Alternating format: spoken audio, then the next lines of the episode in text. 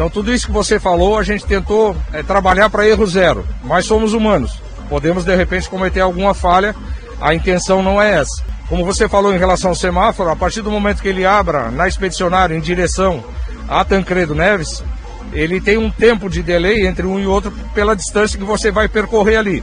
Mas a partir do momento que você saia dali, logo em seguida você já vai visualizar o semáforo da Tancredo eh, Neves sendo aberto para dar continuidade, para evitar que tu tenha que parar novamente no semáforo. Com o tempo, isso é, a gente vai ver agora no primeiro momento como é que vai funcionar. E a partir do momento que a gente tem a realidade da situação ali, a gente pode fazer algum tipo de alteração para que atenda da melhor maneira possível. Agora, como é que vai ser para quem vem do Capivari? Continua aquele mesmo roteiro, pega a expedicionário naquele trecho ali ao lado do posto Disney. Exatamente, o trajeto vindo do Capivari não altera nada, ele vai continuar fazendo o contorno por trás do posto, pegando a lateral do posto, chegando na, na Tancredo, tem o semáforo que vai regular o trânsito ali. Se ele quiser ir em frente, ele pode ir pela expedicionário, ou se quiser entrar pela ponte Orlando Francalassi, ele vai pegar a esquerda e vai seguir o seu destino. Não, dê, não tem uma possibilidade de eu vir do Capivari e continuar direto para a ponte? Ela já não é permitido hoje, né? Não, ela não é, mas ela não, não seria lógico ser permitido, até porque agora não tem o, não tem o tráfego ao contrário na ponte? Num primeiro momento, a gente ficou com receio de, de repente, criar uma possibilidade de acidente na entrada da ponte. Por isso, a gente manteve a situação. É, como falamos outro dia na rádio, a ideia é que, com a abertura, com a, con a é, conclusão de obra e tudo mais, da ponte do Capivari, que aí vai tirar esse trânsito dali, aí sim a gente faça esse roteiro do Capivari em direção à entrada do Centro Barão, pela Getúlio Vargas até a ponte, porque o número de veículos também vai ser bem menor. Mas no primeiro momento a gente tem que sentir como é que vai ficar. Até porque quem quiser vir para a margem esquerda mesmo, vindo do Capivari, esse teria que contornar por trás do posto Disney e passar pelo sinaleiro. Exatamente, porque aí não teria como ele é, atravessar Tancredo Neves ali, né? Então o trajeto normal hoje é esse contorno por trás do posto e aí segue o destino. Se quer ir para a BR, vem até a Padre Nóbrega, se quer ir para o centro, pode pegar expedicionário ou através da ponte Orlando Francalassi. Ô Dionísio, nós temos duas artérias aí que estão sem possibilidade de estacionamento na lateral um pequeno trecho da Padre Nóbrega, que, na saída da ponte até o primeiro sinaleiro no cruzamento com o expedicionário, e toda a rua Uruguai, nesse trecho entre a rótula até a cabeceira da ponte. Aí não pode estacionar, nem parar, nem parar. Nem parar.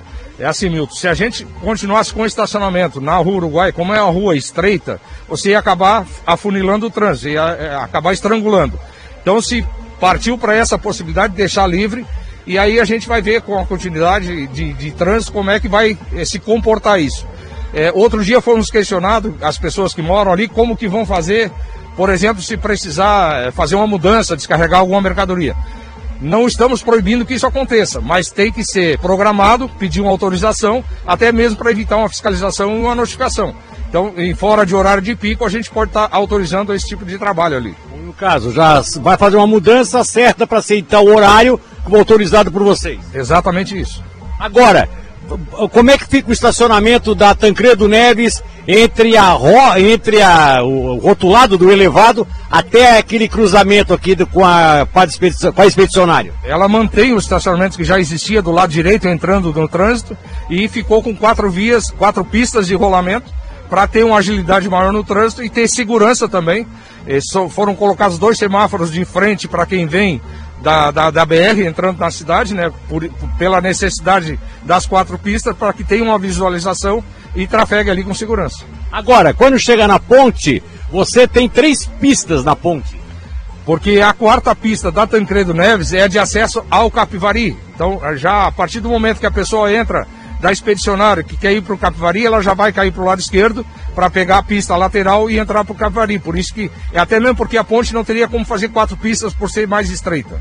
Na Eugênio Perito, como é que fica? Vocês vão deixar estacionamento nos dois lados? Ela vai ser mantido o estacionamento ali e aí nos dois lados. Nos dois lados, como já tinha o desenho anterior. E aí ficam duas pistas andando, antes só se tinha uma vai ter duas andando ali e com a possibilidade de saída ainda pela Lauro Miller, com exceção de caminhões e ônibus que possam é, querer ir para o centro ou vir aqui atender shopping ou mercado, ele não pode entrar na Lauro Miller, ele vai ter que vir pela Marcolino Martins Cabral e fazer o acesso pela rua Uruguai ou na rua que ele precisa chegar. Mas não é complicado sair de três pistas e passar para uma só? Ô, Milton, Aliás, para duas. eu entendo que sim, até pode ser, mas não tem alternativa para você fazer isso. Ou você suprime totalmente o estacionamento para que você crie mais uma pista, ou você mantém o estacionamento e se trafega com duas pistas. A gente teve algum tipo de dúvida em relação ao final da Padre Nóbrega, quando chega na marginal. Aquela marginal ela vai ser só para a direita ou ela pode ser ir para a esquerda? Porque o pessoal pode, ao invés de sair pela Patrício Lima, sai por aqui, pega a esquerda e sai lá no Posto Fera, por exemplo. Certo. É, talvez você tenha percebido que, inclusive, a sinalização da Padre Nóbrega já está indicando sentido direita. Certo. Só que na marginal, quem tem que fazer esse tipo de sinalização é a CCR.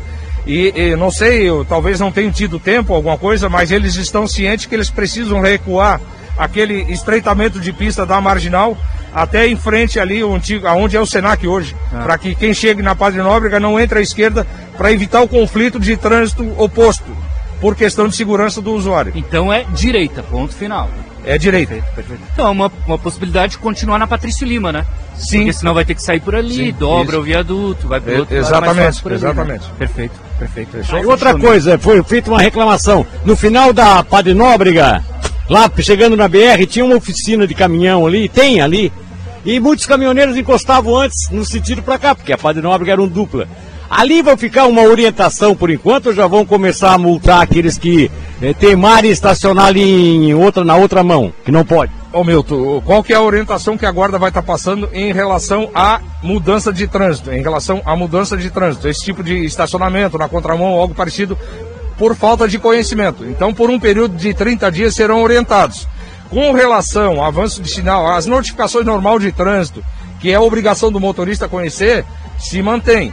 Claro que nas oficinas também já estão sabendo, né, que, que inverteu a mão, então eles também têm que orientar os seus clientes para que respeitem. Um abraço, obrigado, hein? É Obrigado aí. pelo espaço e bom trabalho para vocês. Bom final de semana a todos.